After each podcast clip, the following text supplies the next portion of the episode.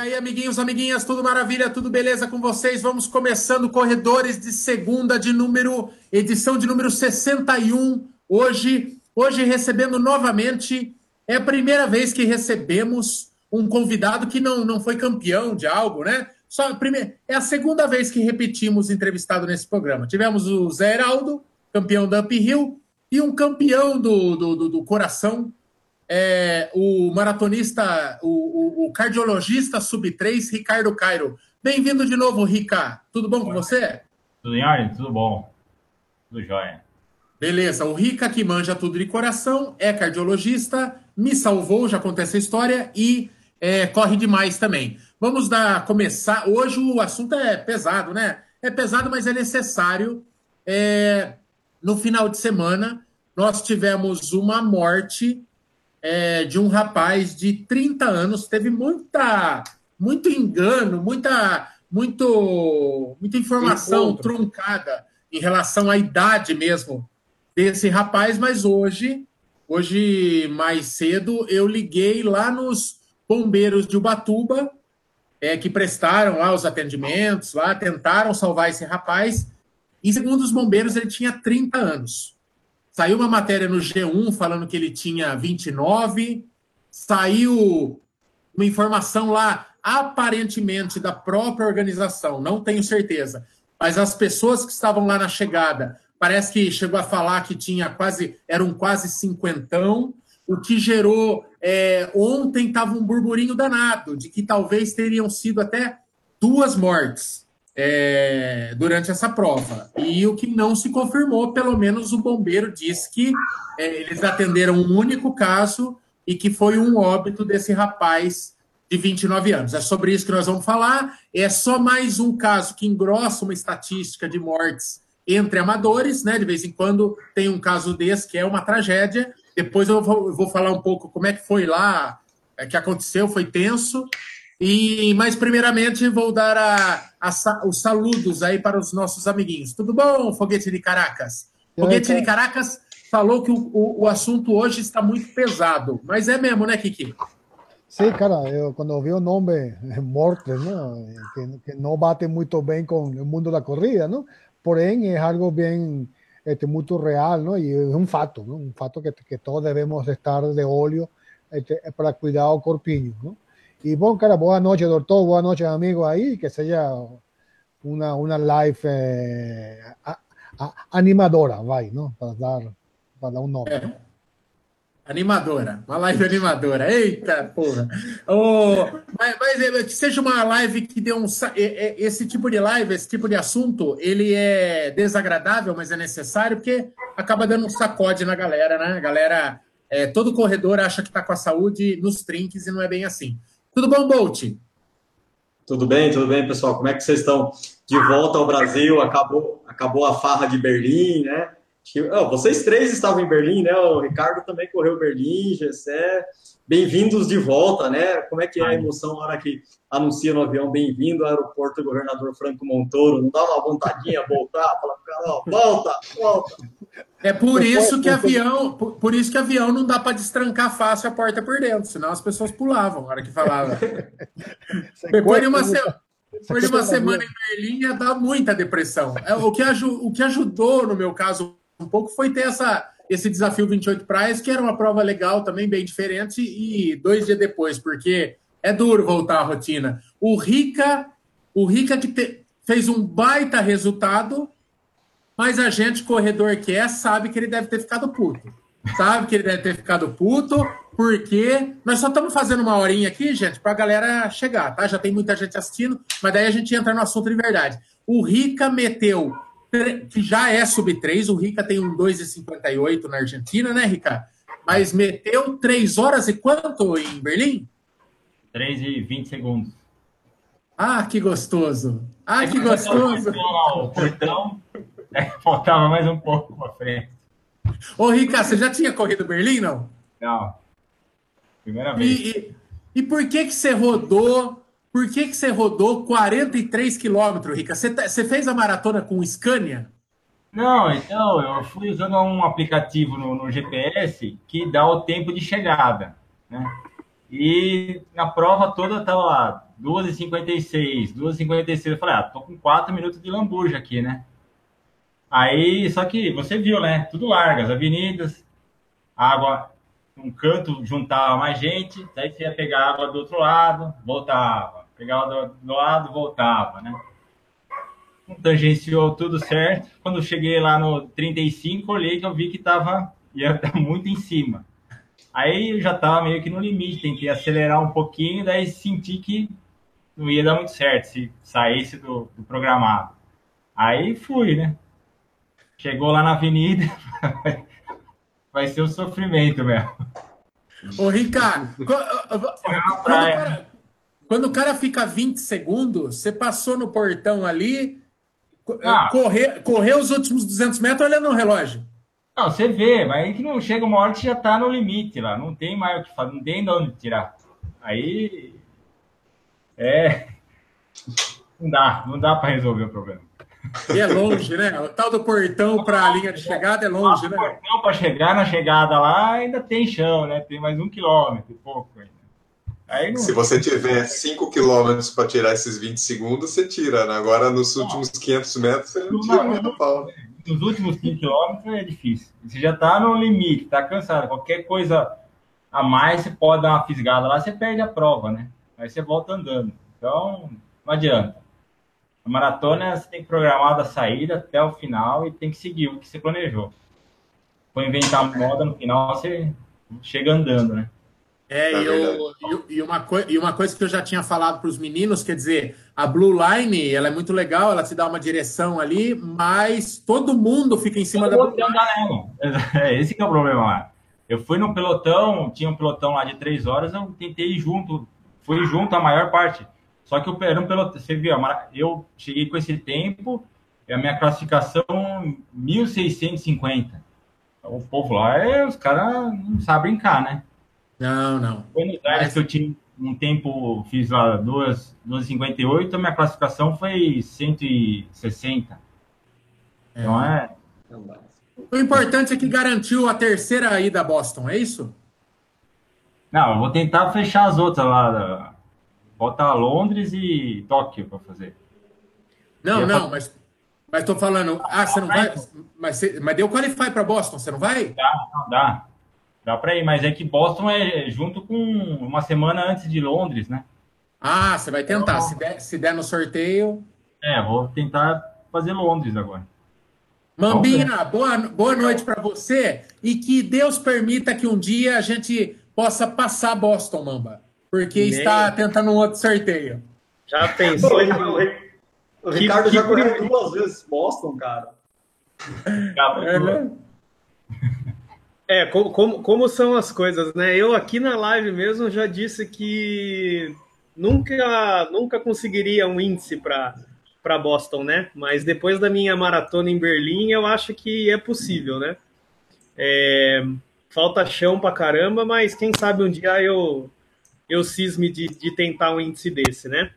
É, boa noite para a galera aí, só para alertar, né? Estou acompanhando hoje aqui o, o bate-papo, né? Esse tema nosso é mais para preven, prevenir, né, e incentivar todo mundo a fazer uns exames periódicos aí, que, que é importante também, né, nessa nossa vida de não só de corredor, mas do dia a dia, né? A gente tem trabalho, estresse, um monte de coisa. Vale a pena sempre estar de olho nisso. Beleza? É. E outra, é, estamos com um cardiologista aqui, então vamos aproveitá-lo. Não, precisa, né, não precisa ficar preso só essa questão de do, do, do, ocorrido aí, mas dúvidas cardiológicas em geral. Na primeira vez que o Rica passou por aqui, ele respondeu um monte de perguntas e faltou tempo para ele responder. Então, já pode mandando perguntas aí, que o Brunão vai vendo, vai filtrando e vai soltando para gente. Tudo bom, Brunão? Beleza, e aí, como vocês estão? Tudo tranquilo? Já a ansiedade aqui no nível macro, última semana de trabalho, que semana que vem embarco para Chicago. Já já já estou entrando na pilha. é verdade. Vamos ter live lá direto de Chicago, aos moldes do que a gente fez com Berlim, porque é, Brunão, Menino Mamba e Kiki estarão em Chicago, né? É, os pobres mortais aqui, eu e Bolt, ficamos aqui varrendo a lojinha. É, amiguinhos, amiguinhas, vamos entrar, então, entrar na discussão, né? Por que, que, por que desse tema, se você está por fora? Nesse final de semana, no sábado, tivemos em Ubatuba o Desafio 28 Praias. Desafio 28 Praias, como o nome, próprio nome já diz, é uma prova de trilha, é uma prova pesadíssima, é, e é uma prova que passa por areia fofa, areia inclinada, um absurdo de subida. Sabe quanto que tem a de ganho altimétrico a uphill, Mamba? Você que fez comigo a uphill? Sabe quanto tem, não? Sei, é meio controverso, né? Tem várias medidas, mas se eu não me engano é 1.200 e uns quebradinhos. Não, vamos até pegar pelo mais, então, porque tem várias pessoas que os relógios dão uns 1.400, né? É, na, na própria serra lá, quando você chega, é, um pouco antes da linha de chegada, tem uma placa lá dizendo 1438, se eu não me engano. É, parecido com o que dá no GPS. Para você ver se é pesado o tal do desafio 28 praias, é, meu GPS deu 1.800, cara. Deu, deu mais subida que a Rio. É Puxa. punk mesmo. Então, então é uma prova muito exigente, que ela pode ser feita 21 quilômetros, 42 quilômetros, e ela pode ser feita no revezamento, os 42 quilômetros, em até cinco pessoas. Mesmo que você faça em cinco pessoas, ela vai ser exigente em algum momento. É uma, correr na areia fofa, cara, foi um desgaste absurdo, muscular, é, respiratório, é muito cansativo. E daí nós tivemos lá, a gente estava fazendo a cobertura, eu participei lá, junto com os meninos, com o Juca, com o Caco, o Lincoln, a gente foi lá correr os 42 quilômetros.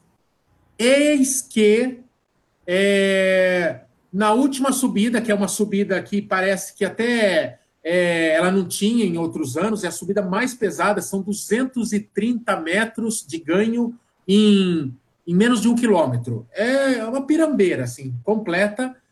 E daí eu tava lá, cara, e vocês vão ver na cobertura que eu filmo o socorro desse rapaz na ingenuidade ou na distração, ou eu estava cansado demais para prestar atenção mais a fundo, é, mas a verdade é que ele já estava morto. É, é, e ele estava sendo transportado de maca com aquele, com aquele cobertor térmico, prata, né? E eu nem sabia que ele estava morto, cara. Eu, eu achei que ele estava sendo socorrido, eu achei que era uma lesão.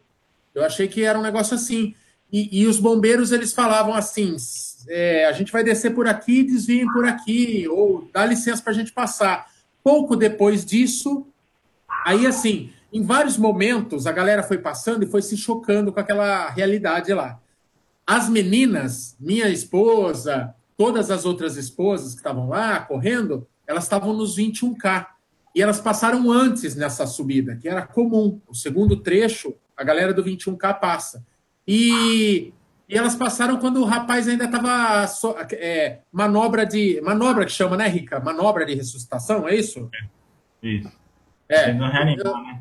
É, tentando reanimar. Então, assim, foi super traumático para quem estava lá. É, é, foi muito mais para esse pessoal que passou antes, porque o rapaz, né, estava lá, massagem cardíaca. Foi, foi um cenário de horror, segundo minha mulher falou, porque é, super traumático, as pessoas entrando em choque, choque mesmo, histeria assim na trilha, é, amigos do cara, um horror, né?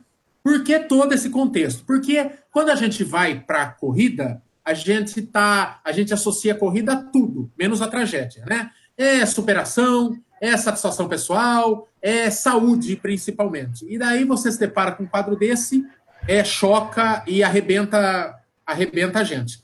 É, eu só fui saber depois da linha de chegada que o rapaz tinha morrido.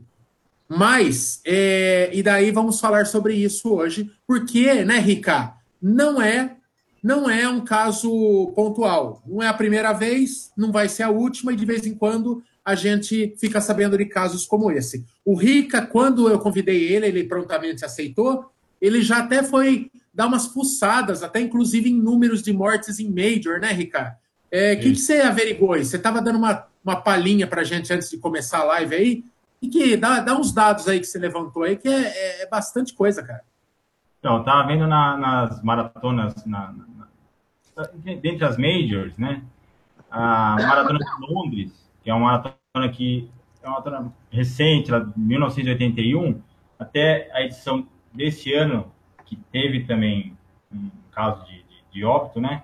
Ocorreram 11 mortes na história da maratona. E dessas 11 mortes, 10 homens, uma mulher, tá? A maioria dos homens tudo acima de 40 anos, tá? E dessas 11, 7 estavam relacionadas com problema cardíaco. Quadro de insuficiência coronariana, algum quadro de obstrução ou doença congênita, que é quando a pessoa já nasce, mas não, não apresentou nenhum sintoma até então. Um caso de distúrbio metabólico, que é alteração do sódio, potássio, relacionado aí com quadro de desidratação, e três casos de AVC. Também, às vezes o paciente é hipertenso, ou então é, sabe ou não sabe e, e teve essa descompensação no, no, esforço, né? Então, na Maratona de Londres, você tem mais descrito. E tem, levantei também um estudo, um estudo recente também, americano, que foi publicado na New England, específico para meia maratona e de maratona, e fez um levantamento de, de, de casos de, de morte na corrida. Vou passar depois para vocês. Ah, beleza. Depois, depois a gente desenrola. Meninos, podem perguntar. Eu vou, eu vou abrir as perguntas aqui, que o Diegues, a Juliana e o Leandro, eles fizeram praticamente a mesma pergunta. E é uma pergunta legal para a gente abrir os trabalhos aqui. É, quais são os, os exames indicados para o corredor fazer? Né? O Leandro aqui falou que, que ele tem histórico familiar de obstrução de artéria, né? E ele fez esteira, fez o exame do o, o ergométrico, né? Fez exame de sangue, eletro, ultrassom. No caso dele, não deu nada, né? Além desses, ou se, até seria legal falar um pouco sobre esses exames, além desses, tem algum exame é, que o corredor deve fazer? Então, o, o, o, problema maior que a gente viu é o seguinte: o, o, cara começou a correr, a pessoa começou a correr, ela só, vê, ela só tem benefício, né? Então, ela começa a perder peso, fica mais disposta, então ela se sente mais saudável, né? Então, pô, eu antes eu era pesado, tudo, é, tava mais lento, tinha problema para dormir, agora tô mais leve, tô mais disposto, o corpo tá melhor, então é, dá aquela sensação de que você pode tudo, né? Então você tá pronto para tudo, principalmente com tempo de treinamento. Só que isso também leva um desgaste do seu organismo, não só da parte cardíaca, parte articular, parte muscular, entendeu? Então é importante sempre a gente fazer uma, uma, uma primeira avaliação, principalmente em prova longa, né? Meia maratona e maratona, que exige um treinamento prévio, né? Então é, o problema não é a maratona, né? A meia, o problema é o treinamento prévio a isso. Você, mesmo você vê no, no vídeo, o seu treinamento para Berlim, Marco, foi, demorou quanto tempo mais ou menos? Você rodou 650 quilômetros para fazer uma maratona. Então, é, esse desgaste que você tem, é, você precisa avaliar é, é continuamente para ver se está tudo em ordem, se teve algum problema, se durante o treinamento você teve alguma alteração que pode desencadear algum problema maior. Assim, os exames, é, o exame clínico, você passando por uma avaliação, um eletrocardiograma, se a pessoa não tem nenhuma doença, não é diabético, não é hipertenso, né? É, a gente pode fazer uma avaliação inicial com, com elétrico, um teste ergométrico, um então, consegue avaliar bem a parte cardíaca. E os exames de sangue, os exames básicos, para ver colesterol, ver tireoide, avaliar a função do rim, entendeu? Para você ter um, uma avaliação melhor. melhor. O Ricardo, nós vivemos num país que, infelizmente, o acesso à saúde não é, não é muito fácil. Mas para o corredor que, vamos lá, não tem plano de saúde, porque planos de saúde, mesmo que sejam básicos, pelo menos um eletro e um eco acaba cobrindo. Mas para um corredor que não, não tenha plano de saúde, é, é nesses dois exames que ele deve investir a grana dele? Você tem ideia mais ou menos quanto custa um exame desse particular?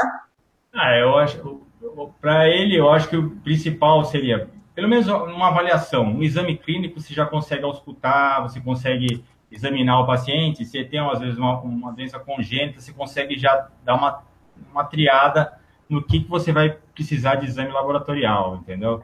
É, se o paciente tem histórico na família de hipertensão, de doença cardíaca ou de diabetes, daí você vai ter que rastrear melhor o, o, o paciente. E baseado na queixa, né, dele, tá?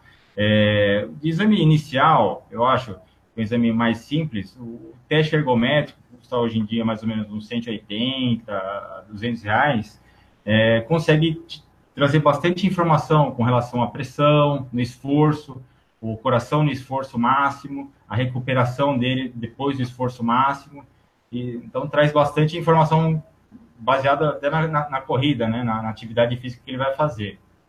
O ecocardiograma ele vai mostrar a estrutura do coração, entendeu? É um exame mais estático, o paciente vai estar parado. Então, para ver sopros, ah, tem alguma malformação cardíaca, as doenças congênitas, tudo. Na, na ausculta, no exame clínico, você consegue é, ter mais, é, documentar isso no, no ecocardiograma. O ecocardiograma também está mais ou menos esse, esse valor de, de preço. E dos exames de sangue, seriam os exames laboratoriais, de, de hemograma, né, para ver, pesquisar uma anemia, alguma doença é, hematológica, ver a função do rim, então, exames de hormônio, de tireoide, tudo, fazer um, um rastreamento dessa parte. Ô, quer doutor, dizer... uma... Desculpa, Bolt. Pode, pode prosseguir. É, quer dizer, nós estamos falando de dois exames aí, pelo que você falou, os principais, que custam em torno de, de 180, é, é mais ou menos uma inscrição de corrida dessas de São Paulo. Exatamente. É, é, não é um investimento tão absurdo assim, né? Não, e, e, a frequência que você vai precisar fazer esse exame, não é um exame que você vai fazer... É, você, você tendo, pelo menos uma vez por ano, você realizar um teste ergométrico, ver a parte bioquímica sua, a função do rim, função do fígado, hemograma, é o suficiente. E passar na consulta, entendeu? Para ser examinado, conversar. E outra, é, durante o, a, a, prova é, o, é a cereja do bolo, né? O final, tá? O cansativo, o desgastante é a evolução do treinamento. Durante o treinamento, se sentiu alguma coisa diferente, tem que pesquisar. Não dá para você continuar, tive dor, tive mal-estar, né, tontura. Tem que avaliar melhor, a hora de avaliar aí, não no dia da prova, entendeu? Doutor, mas que, a, a que você chama é, diferente? Sim, que, que, que, que, que você se sentiria... Imagina que fazendo um treino, já, já tenho vários meses treinando, imagina que você, um, é. um dia qualquer, você sente algo que, que é diferente para você. É, é, você com o tempo de, de, de, treino, tudo você acaba se conhecendo um pouco melhor, tá? Então você sabe, foi um treino mais desgastante para você, a temperatura judiou um pouco mais. Às vezes você vai sair para um treino, você não tem o suporte de, de água, de, de, de isotônico adequado, né? Você no treino você vai tentar fazer o que, que, o que dá para você fazer, mas é, é, geralmente o pessoal que procura tudo ah, sentiu um ataque cardíaco, o coração disparou, demorou mais a recuperação, entendeu? É, sentiu tontura depois do, muita tontura depois do treino, porque a recuperação do seu organismo não é que você terminou, por exemplo, um treino longo lá de 30 quilômetros, você chegou em casa, tomou banho, almoçou, a recuperação sua não demora, não, não é pontual lá, 6 horas. Essa recuperação demora mais ou menos de 24, 48 horas para o seu organismo se readequar. Readequar com, com a hidratação, reposição de sódio, reposição de magnésio, reposição de caloria. E você não consegue comer tudo que você gastou numa refeição só. Então, isso vai recuperando ao longo do, dos dias, entendeu? Então, o que, o que chama mais atenção, você tem que prestar atenção na parte de taquicardia, você percebe seu coração fica acelerado por um tempo maior, mesmo depois do, do você está em repouso, assistindo televisão, lá sentado depois do, do, almoço, à tarde, você treinou de manhã, você começa a sentir mais taquicardia, tontura, um, é, náusea, entendeu? Isso é uma coisa que você precisa pesquisar se não está tendo algum esforço maior, alguma descompensação. Ok. O, o Ricardo, manda aí, Mamba. Deixa eu mandar essa aqui, que acho que duas pessoas já perguntaram se aquela continha, né, a fórmula dos 220 batimentos mesmo, menos a idade, é, é. eficaz, e se o batimento que muitas pessoas controlam pelo relógio e aquele esforço que dá do, a zona, né, de zona da frequência cardíaca lá se a, a, você como corredor também, se você usa isso como parâmetro para saber se você de repente está com alguma anormalidade ou não, se você cansou além do que previa, né? É, o, na verdade, assim, o, o, isso serve para gente, a gente analisar como é que foi o seu treino, entendeu? Durante o treino, durante a corrida, você pode ver a frequência cardíaca, mas é, o, a pessoa que treina você ou, ou você mesmo, você vai usar isso como parâmetro para avaliar como foi o seu treino. Ou seja, o, quanto você se desgastou, né, a parte cardiovascular, no treino que você realizou, tá? O quanto aquilo foi difícil. Então, se você vem aí de uma semana mais puxada, de rodagem maior, você vai ver que você mantém uma frequência cardíaca mais alta durante um tempo maior. Isso é um desgaste maior, entendeu? Então, às vezes é um, é um treino que é um regenerativo, um treino mais leve. É, o ideal é que o seu treino tenha sido realizado numa zona 3, entendeu? A maior parte do tempo. Treino de tiro, um treino mais puxado, você vai atingir uma zona 4 até máximo, que é a zona 5.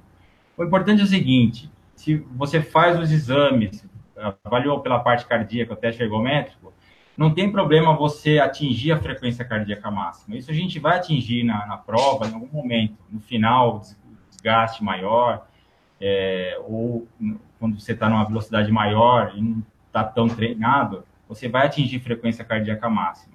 E quem sabe, quanto mais tempo você ficar nessa frequência cardíaca máxima, maior vai ser o seu desgaste, tá? Então, o, o teste ergométrico também ele traz, ele me ajuda a avaliar essa informação. A gente chega na frequência cardíaca máxima e vê o seu coração como é que tá, entendeu? E outra, a recuperação que é o mais importante, tá? É, quanto que você demora para voltar à sua frequência cardíaca de base? A gente vê, você pode começar a prestar atenção nisso. Em prova, você vê que você fica na semana pós-maratona, a sua frequência cardíaca ela fica mais alta, entendeu?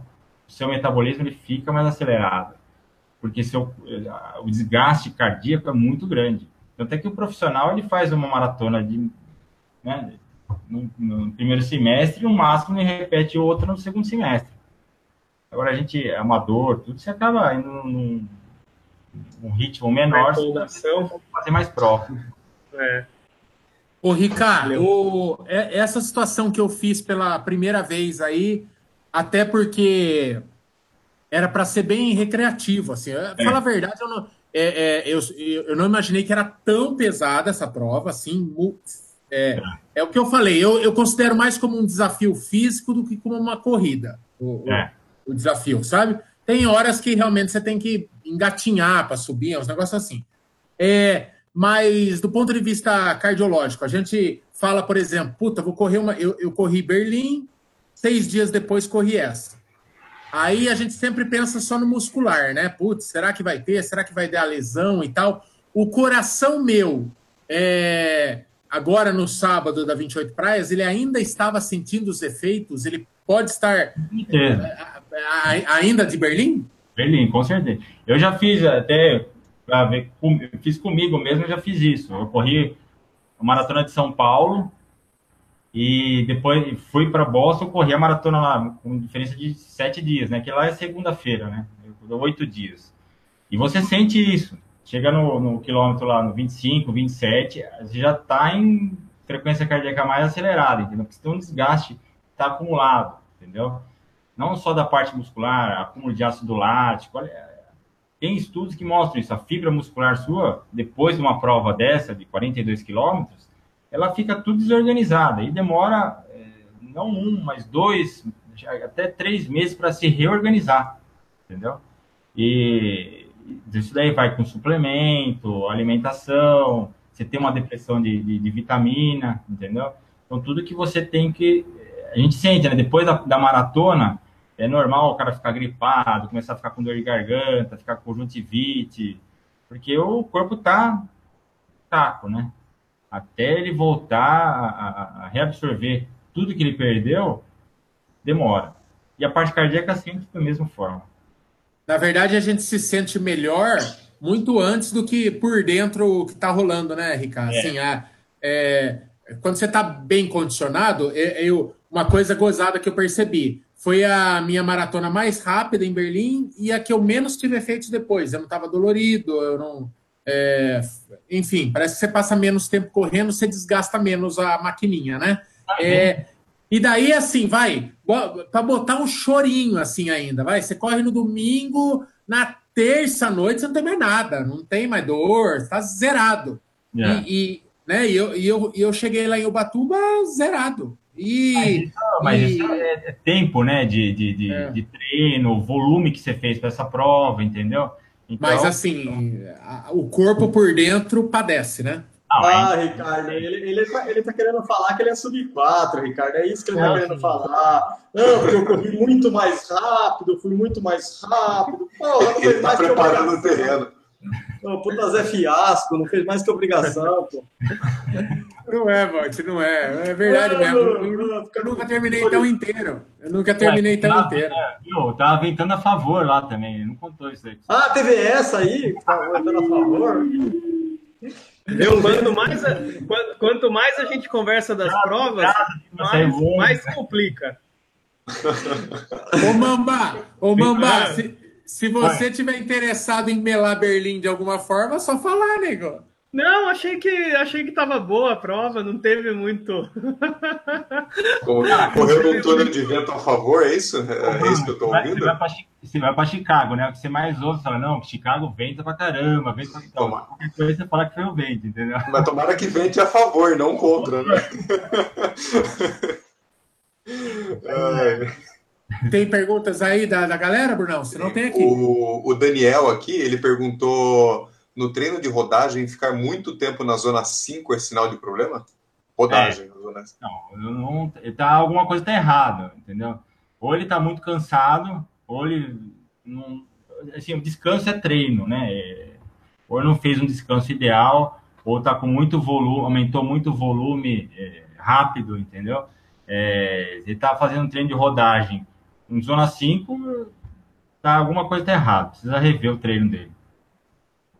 Não é legal. Ou ele tá cansado ou a zona dele tá calculada errada também, né? Também. É, mas se, se aconteceu isso, em treino de rodagem, fazer em, em zona 5, que é a, a, última, né? Você tá andando em, em frequência cardíaca máxima sua. Isso daí a gente usa em treino de tiro.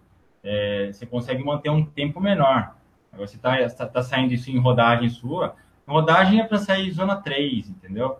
Que é o intermediário, a zona de treino nossa é que é onde você tem um, um desgaste menor da parte cardíaca, você está tendo ganho, você melhora o seu condicionamento, você tem perda de peso, entendeu? Agora, abaixo disso, é muito. É, é, é não, não, traz muito benefício para você, fica muito, tá muito fácil, tá? Dá para você melhorar. E acima disso, só em final de prova, ou então em treino de tiro. Nos últimos tiros, você está em zona 5. Né? É. Legal. Uhum. Eu, eu lembro Porque... que quando eu comecei a correr, eu, eu corria na esteira, né? Eu comecei correndo na esteira, eu colocava no, velocidade 9, 8,5, 9, eu não aguentava mais que isso e meu coração já ia para 180, 185 de cara, assim. Era, era muita falta de condicionamento mesmo. Mas sabe outra coisa que eu estava vendo, assim, que a gente tem que também. Um alerta aí, é, com relação também à, parte de, de suplemento, né?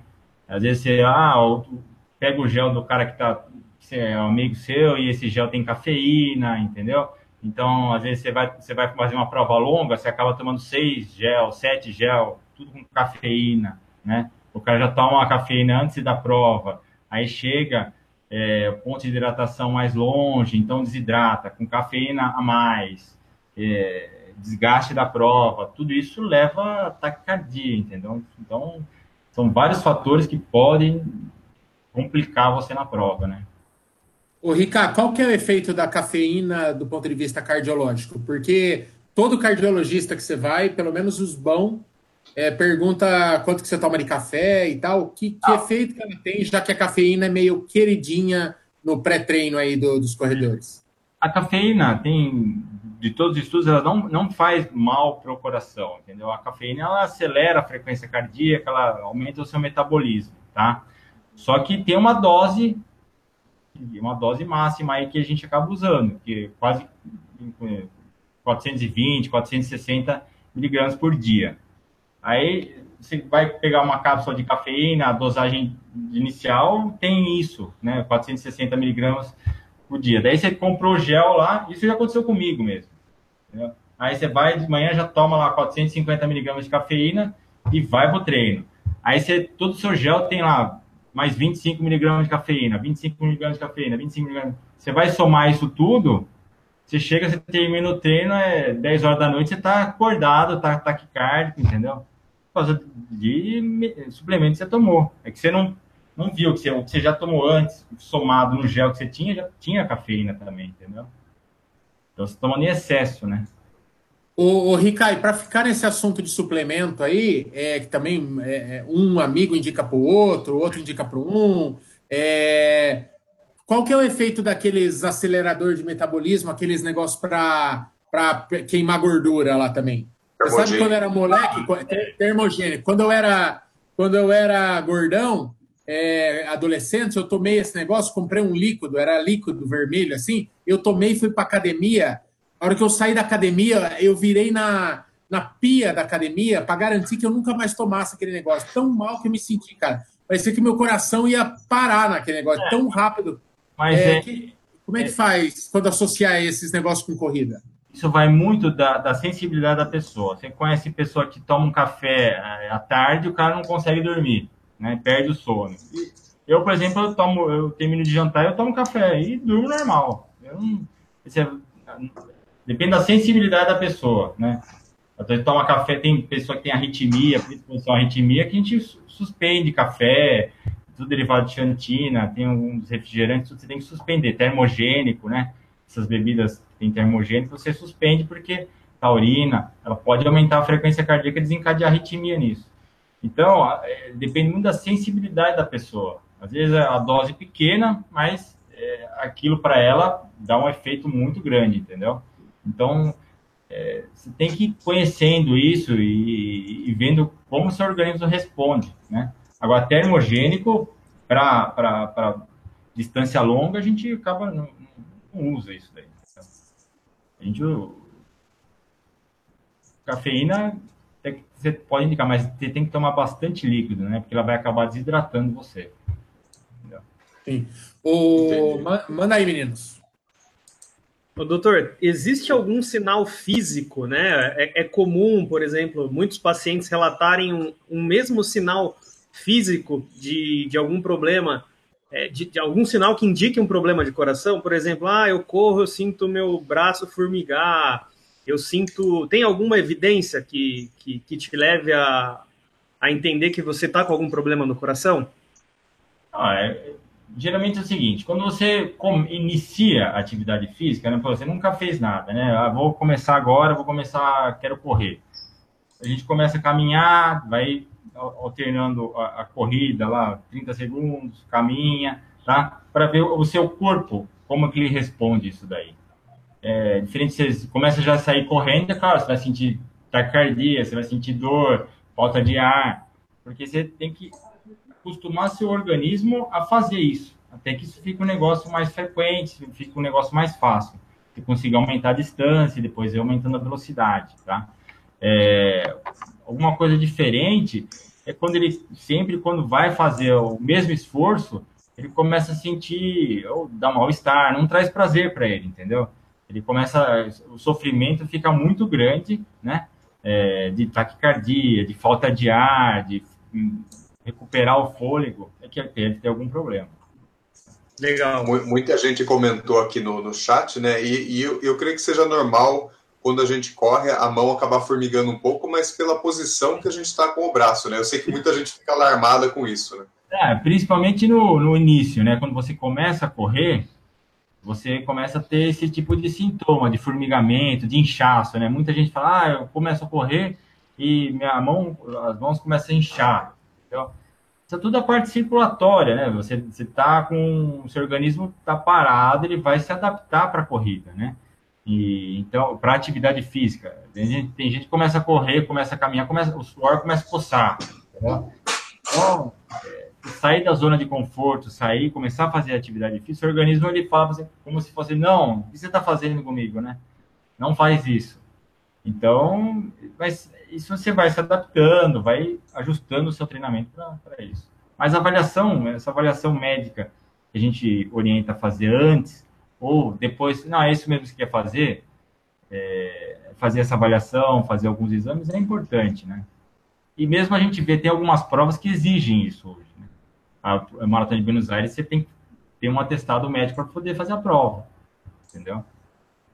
Ô, Rica, é, qual que é o valor, na sua opinião, de cardiologista e corredor, de uma exigência desse tipo aí? É, você, imagino que a organização, ela estipula um prazo, né, que essa avaliação tenha acontecido é, e tal, e a gente, já, você falou já em outras ocasiões que, assim, você pode fazer a maior bateria de exames que você quiser, ninguém está isento de uma semana depois sofrer um mal súbito, né? Durante a prática de esporte, de qualquer um, né? É o que mais tem é a gente morrendo jogando futebol de final de semana aí. Não vamos também pôr a corrida como vilã. Mas qual que é o valor disso? É, é, é para inglês ver no final das contas? É para a organização tirar das costas dela? Ou, ou seria um negócio legal se fosse viável e se desse para todo mundo fazer?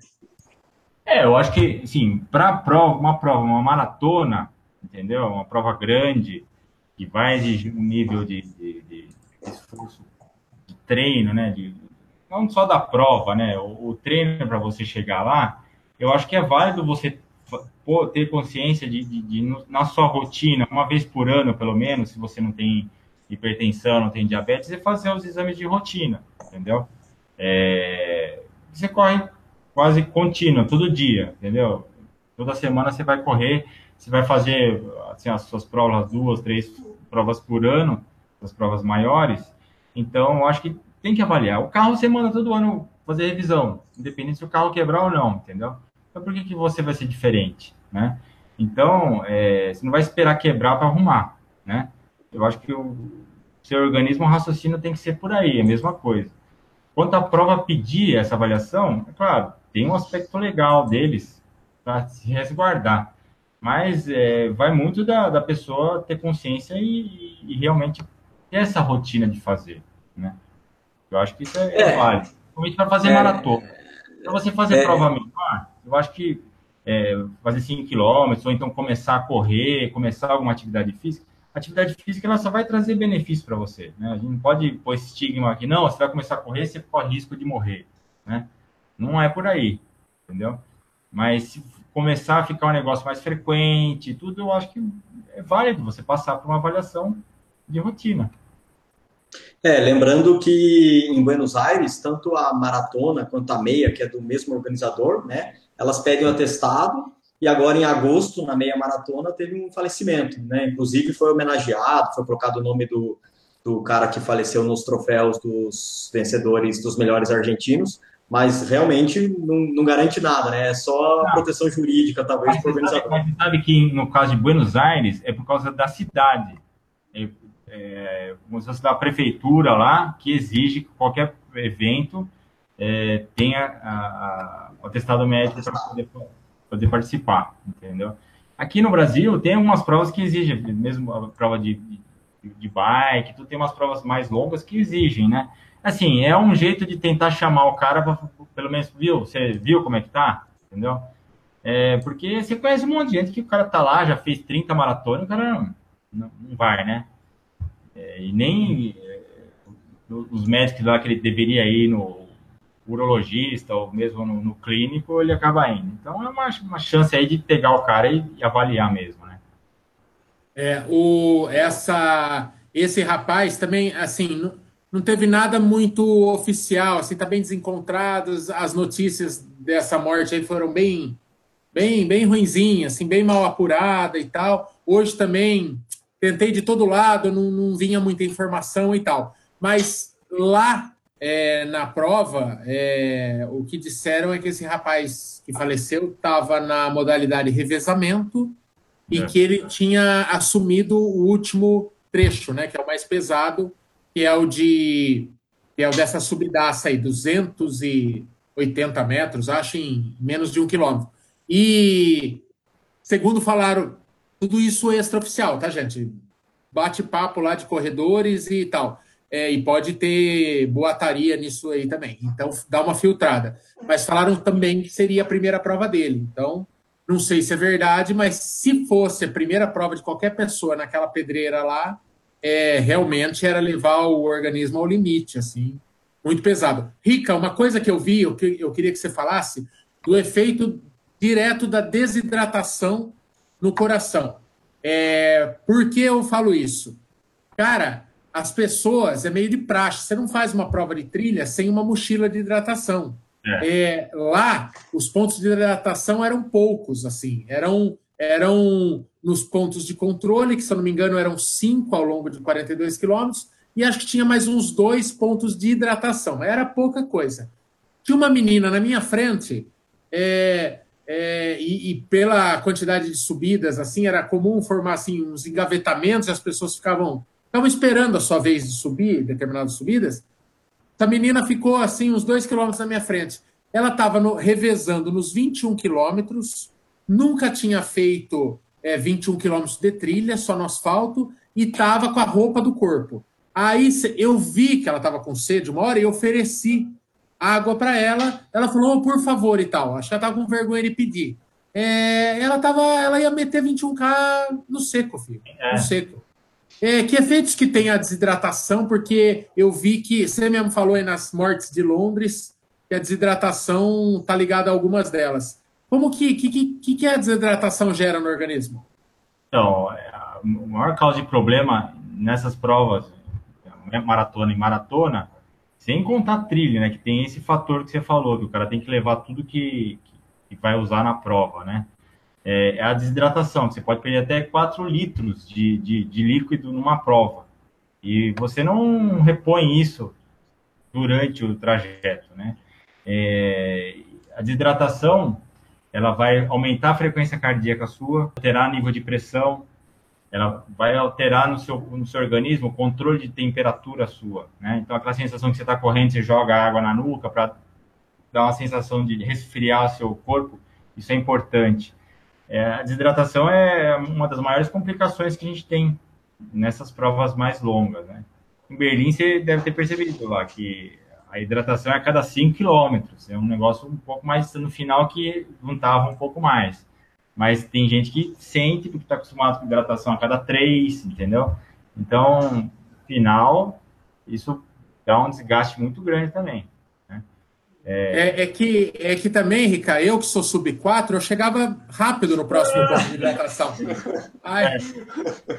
Não tinha nem quatro horas, não ô, ô, Rica, é, o que eu ia falar, rapaz, da hidratação. Ah, sim. E, e como é que você sabe se está desidratado, Rica? Principalmente para o corredor é, bem iniciante aí, como é que ele sabe se ele. Tem gente que se gaba, né? Tem gente que. Eu, é. Isso eu escuto com certa frequência o cara falar. Ah, eu vou para, eu vou fazer um treino de, de 30, nem levo água e tal. O cara se gaba como se fosse uma puta qualidade sair o problema, água além do, do, desgaste maior durante o treino, a sua recuperação é muito mais lenta. Você, você ia recuperar em um dia, você demora três dias para voltar à hidratação. Não adianta o cara que está desidratado, a criancinha ela chegou no pronto-socorro desidratada, você, você não consegue hidratar ela em uma hora, duas horas. O negócio é lento, entendeu? É a mesma coisa a gente.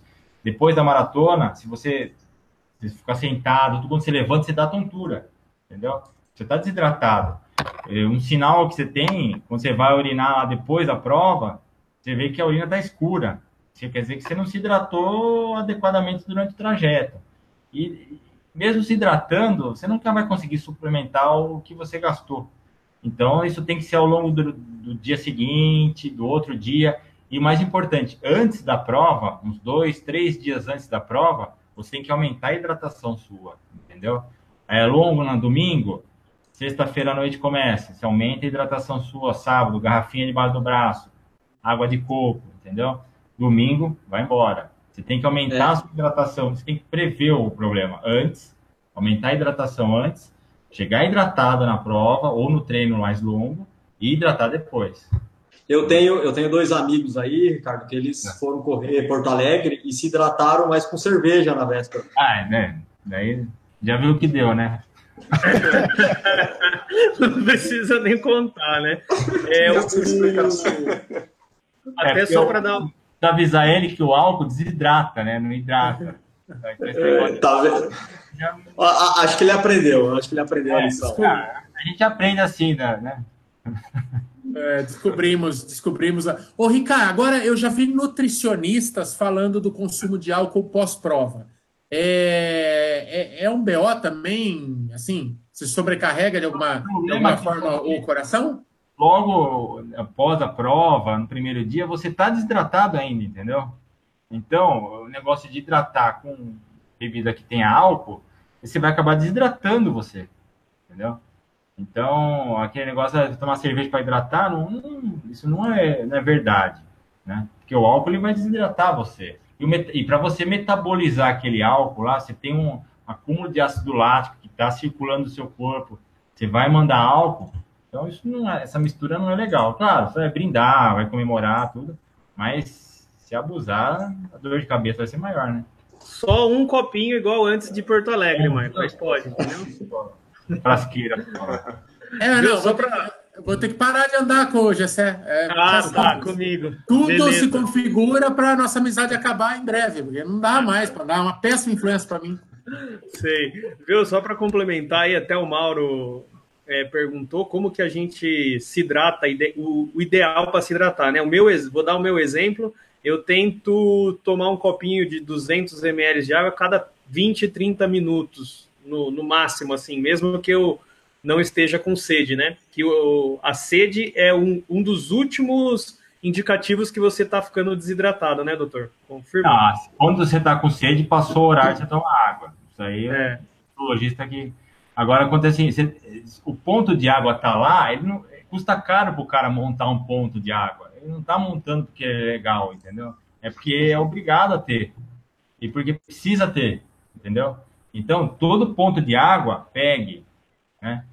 É, a gente vê o cara lá, o profissional, o cara tá, ele tem as garrafinhas dele, mas o ponto da garrafinha dele é diferente do ponto de água. Ele pega aquela garrafinha e pega a água também, entendeu?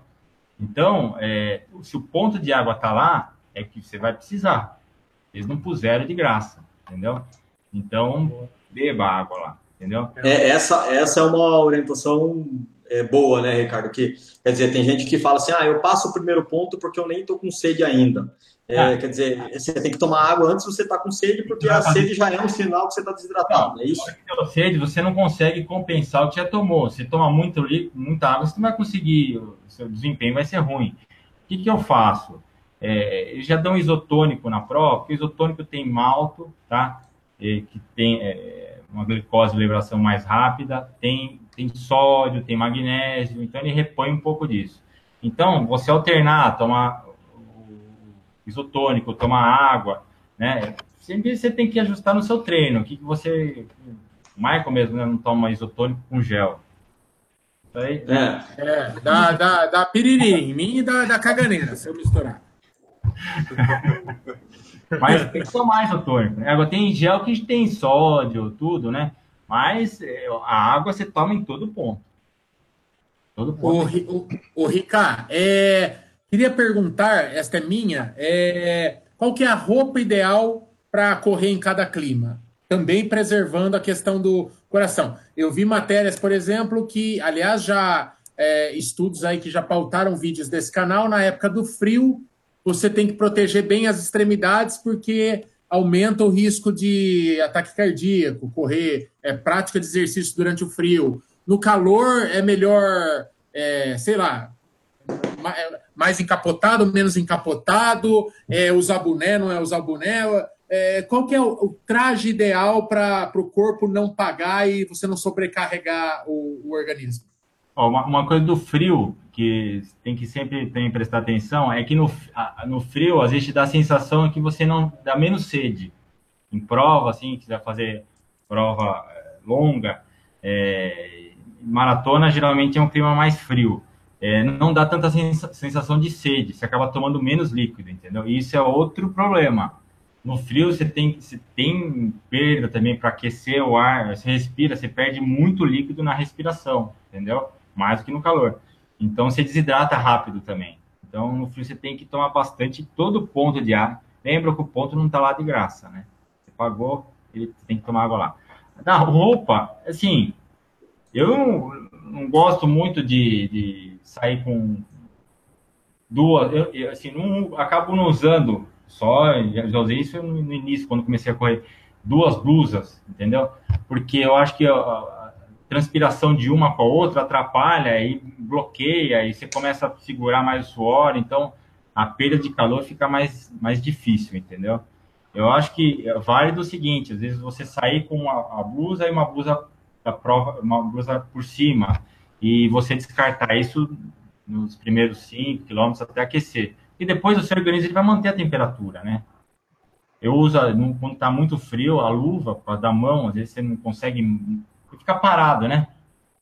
Então, começa até a doer. O... Então, a luva e Ricardo, essa, essa, essa coisa de esquentar as extremidades. É. É, é, Na verdade, você não vai esquentar. É que quando você está com um esforço grande, a circulação ela vai mandar, você está mandando todo o seu sangue para a musculatura da coxa, musculatura grande, e extremidade fica com uma circulação menor, entendeu? Então dá essa sensação de que você não consegue, às vezes, nem abrir o gel direito, né? Porque a mão fica dura, entendeu? Então, às vezes a luva melhora um pouco isso daí, não que vai esquentar a sua mão, entendeu? Mas é o vento, o ar frio, ela melhora um pouco para você movimentar. O, o doctor, eh, las, eh, eh, las, cápsulas de sal ayudan, ayudan en algo, manter la hidratação? Sim. É, eu, eu, tenho muito receio com relação a isso daí, de cápsula de sal, porque é, a cápsula de sal, na verdade, ela não tem só o sódio, né? Tem magnésio, tem potássio, tem outras coisas, tá? Imagina o seguinte, quando você está correndo, você está desidratando, você, ah, você estou perdendo sal, né? Mas você está perdendo muito mais água, entendeu? Então, se você for pensar assim na corrente sanguínea sua, é, é como se fosse uma mangueira que perdeu líquido dentro, então ela está menor, tá? É, se você toma cápsula de sal e não ingere água, é, né? Não resolveu o problema. Você vai desidratar, você vai jogar por tirar mais líquido do, do seu organismo e vai jogar no, na, na, parte digestiva sua para dissolver aquele sal, entendeu? Então, é, você tem que tomar muito cuidado. Quando você tomar a cápsula de sal, você tem que tomar muito líquido, entendeu? Porque para manter a circulação, senão você vai desidratar mais ainda. Você só tomar uma cápsula de sal, entendeu? Então, o que, que eu faço? Eu não uso cápsula de sal. O, tem gel que já tem sódio dentro. Tem um pouco a mais de sódio dentro. Você pode tomar o gel que tem um pouco mais de sódio. E eu, o que, que eu faço? Se no ponto tem isotônico, eu acabo tomando só o isotônico. O isotônico já tem um pouco a mais de sódio, é mais equilibrado, entendeu? Então eu faço essa reposição com isotônico. Eu, pessoalmente, eu nunca usei cápsula de sal. Conheço muita é. gente que usa. Né? Mas o problema é que a cápsula de sal ela pode acabar te desidratando muito mais rápido. E se não tiver mão para usar, pode dar mais complicação do que te ajudar. O isotônico é interessante porque ele vem o sal junto com a água, com o líquido, então você já compensa essa perda aí. Tem malto, né? Então ele tem fonte de energia mais rápida para você também, entendeu? E o gel é, é igual a palatinose. Você usa a palatinose antes, e aí na metade da prova, um pouco antes da metade, você usa a palatinose para te dar um, um gás aí de, de, de, de energia para terminar, né? O gel geralmente é a base de, de, de malto, ele tem uma energia mais rápida. Esses gels mais modernos aí, ele já tem uma gama de. Tem com, com derribose, palatinose, tem sódio. Assim, resolve. Você anda com menos coisa, né? Senão você vai ter que andar com monte de bolso, né? É verdade. Amiguinhos, amiguinhas, é, já chegamos a uma hora de programa. É, lembrando que este bate-papo aqui também é um podcast, né? Não adianta nada avisar no final, né? Eu, bem jacu, né? Mas eu esqueço de avisar no começo, vocês também não me ajudam, não, não me lembram, eu esqueci. É, aí, ah, mas... Posso te falar aqui do estatística para a pessoa não ficar com medo de correr, cortando. Então, aquele o, estudo que eu vi, o da New England, que é um estudo de 2017, só sobre meia maratona e maratona, de 2000 a 2010. A, a chance, a mortalidade de, de, de ocorrer um óbito na, na, nessas provas é de 1 em 259 mil corredores. Entendeu? Então, é um para cada cinco maratonas de Nova York. A chance é, é... Então, então é melhor não correr muita major, né? Porque é. corrida que tem bastante gente. brincadeira, brincadeira. Não, é, é, mas é importante, é importante trazer os dados que para o pessoal não ficar alarmado, né? Foi mais um. Eu acho que é válido, né? O, o alerta é importante. E principalmente na prova longa. Maratona não é uma, meia maratona e maratona não é uma prova. Ah, vou fazer, entendeu? Vou fazer inscrição porque o cara fez, eu vou fazer. É, tem que ter um preparo, entendeu? Não é, não é brincadeira. Não, Ô, Rica, só uma, uma perguntinha aqui que me ocorreu agora. A gente vê muito é, barrigudo aí morrendo em futebol de final de semana, né? É. O cara vai, toma umas e cai duro naquelas quadrinhas de aluguel lá. É. é. o que, que é um esforço maior no caso da corrida? É, é um cara que está correndo uma maratona de repente sem estar tá muito treinado? Ou é um cara que vai para 10K, um cara ou uma menina, né? Que vai para 10K a milhão no limite dele para fazer o RP da vida? O que, que é mais perigoso? É o estímulo muito intenso, mais curto, ou o estímulo moderado de longa duração? Sim, o desgaste é grande, mas o, o, estímulo curto, rápido, ele traz mais prejuízo do que um estímulo moderado, mais constante, mais, entendeu? É, os treinos de, por exemplo, um treino de tiro é muito mais perigoso do que um treino longo. Vai respondendo assim, mais ou menos no, no, no, linguajar aí de, de, corrida, entendeu? O treino de tiro, a chance de dar algum problema é maior no treino de tiro, porque você vai aumentar a frequência cardíaca rápido, tá? E, e ela cai rápido, né? Que às vezes tem pausa, sempre pausa dinâmica, pausa, do que um treino mais longo, que você vai, é como se fosse uma viagem, né? Você vai fazer uma velocidade constante, mais tranquilo. É, uma, uma prova de 10 km para a morte, ela vai te desgastar tanto quanto você fazer uma maratona, assim, mais tranquila. O Rica, aí a última pergunta é remédio para tosse. Você pode indicar algum para o Kiki, fazendo favor? Esto, estos son los, los sintomas post, post-longón. Ah, então a imunidade vai caindo. Você vai fazer, Chico, vai fazer Chicago também? Sim, por Chicago, sim. Vai? Bom, então, bom. Não, então, o problema, a maratona é só a cereja do bolo. O problema é chegar lá, entendeu? No, mas no, es, lo que ya he comentado, doctor, que la, la, la belleza de maratona es, es, es los, los, cuatro o cinco meses de treino, ¿no? É. Os que você vai adquirindo e tudo. Mas, desculpa aí, a tosse é, é pós-maratona. Doutor, eh, última, última, último comentário. Esa, las pessoas que usam vitamina, vitamina B, ¿no? Antes, ese es bom, vale a pena dar uma injectada aí de vitamina B? Para melhorar a imunidade? Sim, sim, sim. Ah, o que a gente, o que acaba usando muito é, é BCA, né? Que são três aminoácidos aí que não tem na alimentação sua que se suplementa. Eu, eu uso um polivitamínico, porque a, a, corrida ela é catabólica, né? ela desgasta muito e você, às vezes, na alimentação, você não consegue recuperar tudo. Então, eu acho que é válido, você que treina maratona, é, usar um polivitamínico. Vai ter uma gama aí de, de, de suplemento maior do que só a vitamina do complexo B. O, inclusive, ele tem complexo B. Mas eu acho que o polivitamínico tem mais validade nesse caso. É. Ok, não, ok. Tá bom. Eu, eu tomo Centrum, não? Já é, vários é. anos, não?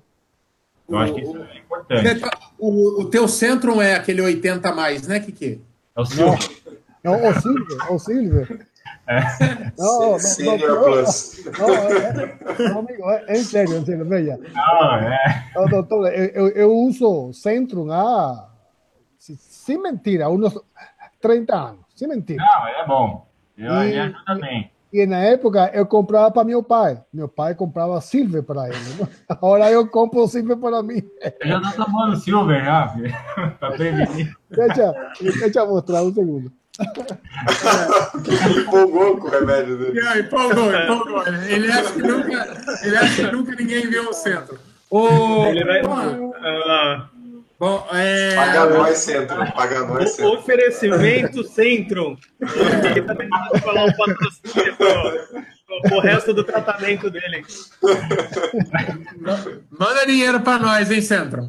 Vai, Kiki, mostra seu céu. Manda, manda na graninha aí. Pô, é, eu pensei, não veio com aquele Dalgrins lá, que vem um pote de 500 comprimidos lá, genérico. Nossa, oh, no, no, no Algreens tem aqueles potes de mil cápsulas de ibuprofeno, não tem? Você compra um pote desse também tem mil cápsulas, custa 10 dólares. Parar sendo alfândega lá, você está fazendo tráfico de comprimidos. Né? Pois é. Gente, vamos encerrando por aqui, já, já avançou. É, na quinta-feira, se você está curioso para ver essa pedreira toda aí, na quinta-feira o vídeo, é, a cobertura da 28 Praias, é, teve essa fatalidade, mas é uma prova sensacional. Acho que é a prova mais bonita que eu já fiz, de cenário e tal. Mas teve esse episódio triste aí, tá bom? Um, nossa, nossa... O que, que é? Buenos Aires. Você não falou lá. Ah, é, nem, é, nem, nem deu para molhar o bico, né? A gente falou que no finalzinho ia falar um pouquinho de Buenos Aires, aquela presepada que deu, deu um rolo danado com medalha lá, né? Um monte de gente ficou sem medalha. Aí quem bateu o pé teve, teve gente invadindo o palco, teve bate-boca, forfé, empurra, empurra.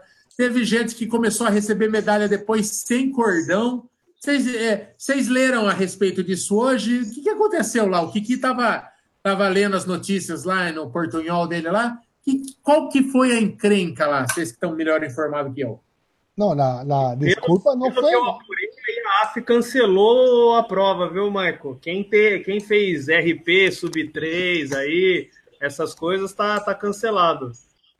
Não fala isso, você mata uma turma. Ele, ele, ele quer assustar um amigo nosso aí. O, o menino... Ricardo conhece o Casão, o Val. É que assustar o menino casão aí, é, já, já, já assusta um monte de gente junto. Mas, mas qual, qual foi a presepada lá, hein? Não, não, não. Eh, la, di, disculpa, como disculpa no, no dieran, só que al final la prueba, ¿no? Eh, las medallas no, con, no tiene para pa todo el mundo, ¿no? Entonces llegaron después, después de dos horas llegaron las medallas, más sin la fita. Debe ser la falta de producción, última hora, no sé. Verdade, não sei. Não, essa, é... essa, explicação não deram, não? Ô, Maicon, eu li no, no La Nation hoje que a prova foi organizada meio com dificuldades financeiras por conta da crise argentina.